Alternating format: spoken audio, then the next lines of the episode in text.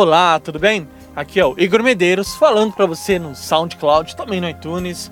E eu tô de volta essa hoje, né? Porque semana passada eu não pude gravar novos episódios, eu precisei fazer uma viagem rápida e bom, mas agora tá tudo normalizado, já tô aqui e vou gravar. Aliás, eu vou iniciar nesse episódio aqui uma série com você, uma série que eu vou eu vou ler os textos que foram mais comentados, mais é, compartilhados, que circularam mais a internet, que são textos que realmente tocaram fundo as pessoas, porque para compartilhar, para divulgar e para passar isso adiante é porque esses textos eles têm ou algo que tocou muito cada uma das pessoas e, e, eles querem que as pessoas querem que outras sintam isso também uma, uma emoção boa algo bom ou ela compartilhou as pessoas compartilharam porque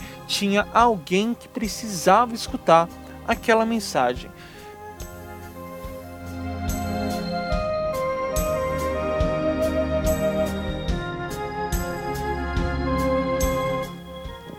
E essa mensagem aqui, ela é muito especial porque ela conta uma história, é, é, essa história de como eu encontrei o meu melhor amigo. Essa história de como eu encontrei o meu melhor amigo. E, e essa história ela tem o título de que por mais que o seu coração esteja doendo, nunca deixe de sorrir. Essa história é uma história que eu vivi, todas essas histórias são histórias que eu vivi, e ela me ensinou um dos maiores, uma das maiores lições quando eu ainda estava no hospital.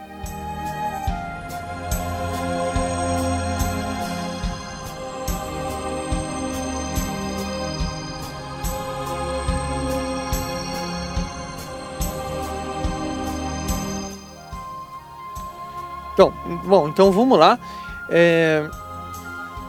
O Rogério. O Rogério era um, um, Vamos falar aqui de um jovem cheio de vida, com 40 anos, uma aparência de 30. E ele passeava pelos corredores ali na ala onde eu aguardava a minha segunda e grande cirurgia. Quem passava por ele recebia a energia poderosa do seu sorriso. O Rogério, mesmo internado, ele, ele vestia as próprias roupas. Eu só o identificava como paciente porque ele usava uma pulseira de hospital como a minha.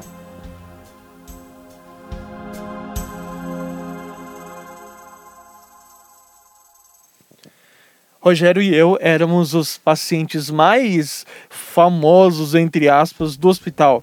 Eu porque eu recebia muita visita. As pessoas queriam saber quem eu era, porque eu recebia muita visita. E ele, porque ele conhecia todo mundo. Pacientes, funcionários.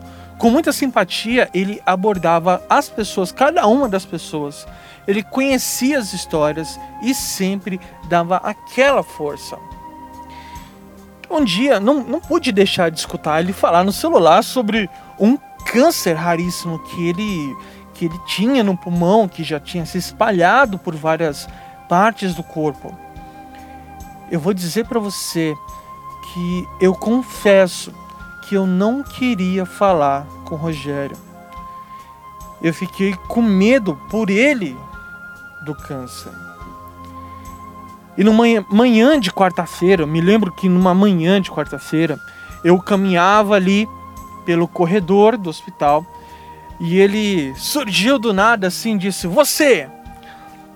Você, o famoso Igor, não é? Deu risadas. A sua, a sua família está sentada, o pessoal está sentado ali no outro corredor. Você quer que eu avise? E foi assim que ele me abordou e que nos falamos pela primeira vez.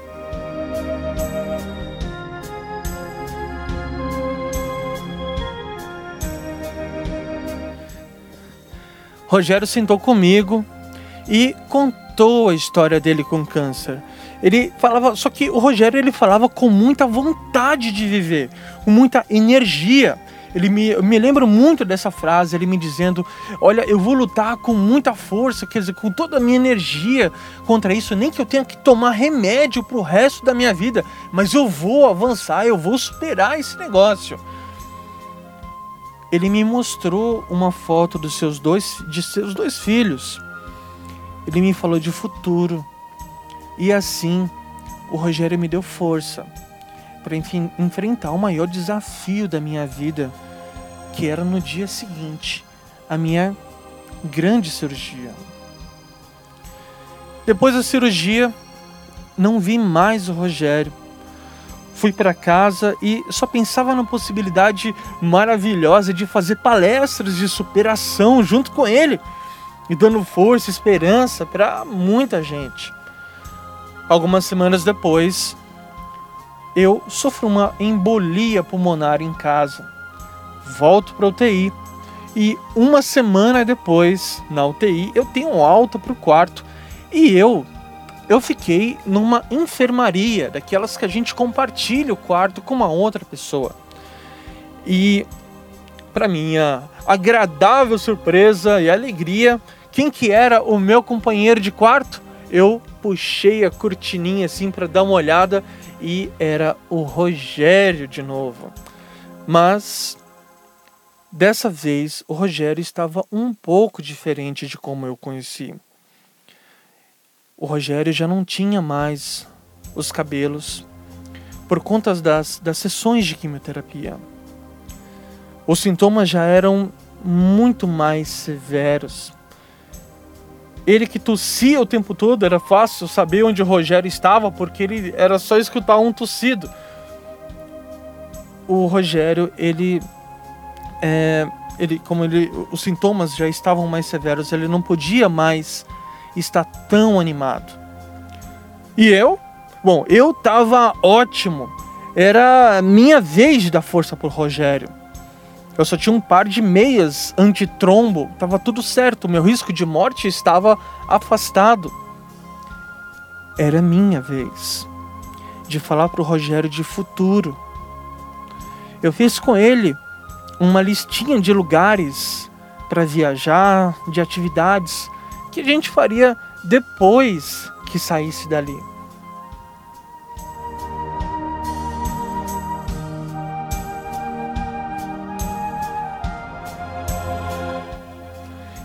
E quando a gente está no hospital, tudo que tudo que nós mais, mais queremos é saber o dia da alta, o dia que nós vamos para casa, ter, poder dormir na nossa cama, poder ver os nossos familiares, animais de estimação.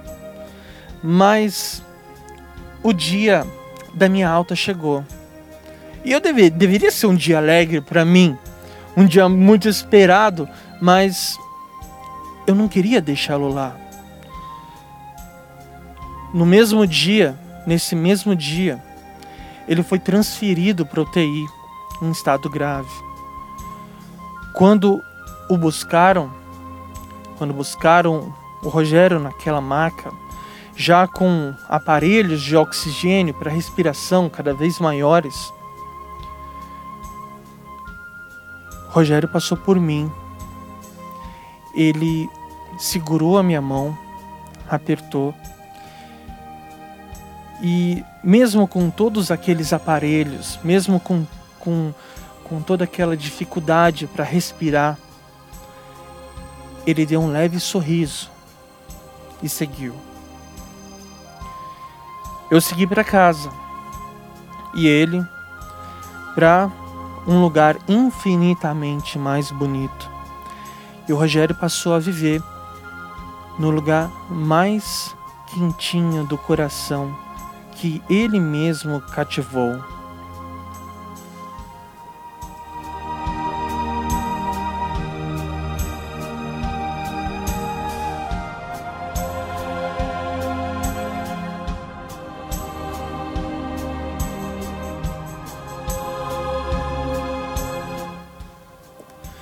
Meu trabalho como palestrante e autor, ele é mais do que nunca uma maneira de realizar a missão que Deus me confiou na terra.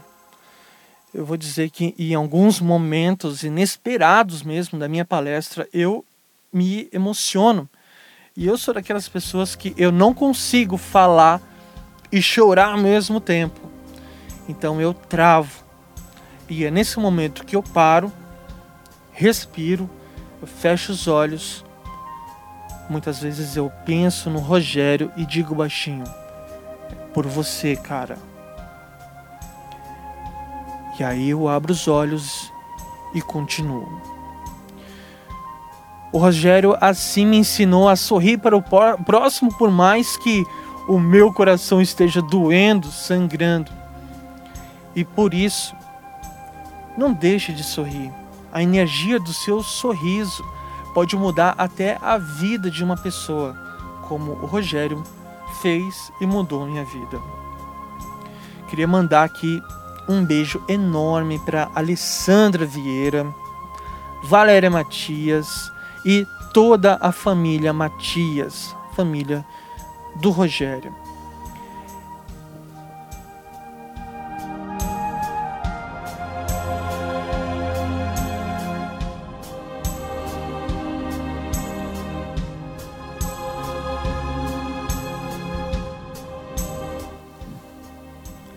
Agora, se você acha que esse post ele pode ajudar algum amigo seu, alguém da sua rede, eu vou pedir para você, pedir um favor mesmo para compartilhar, ajude a divulgar, ajude, me ajude a levar a história do Rogério para cada vez mais pessoas conhecerem, cada vez mais longe, que o máximo de pessoas conheçam essa lição que ele ensinou com a sua vida.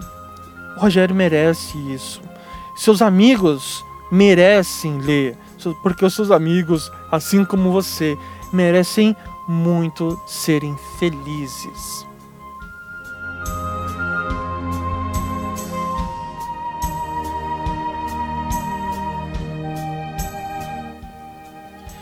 E é isso. Esse aqui foi o primeiro texto, o primeiro, primeiro que eu coloquei aqui para compartilhar. É um texto muito especial para mim mesmo, muito mesmo.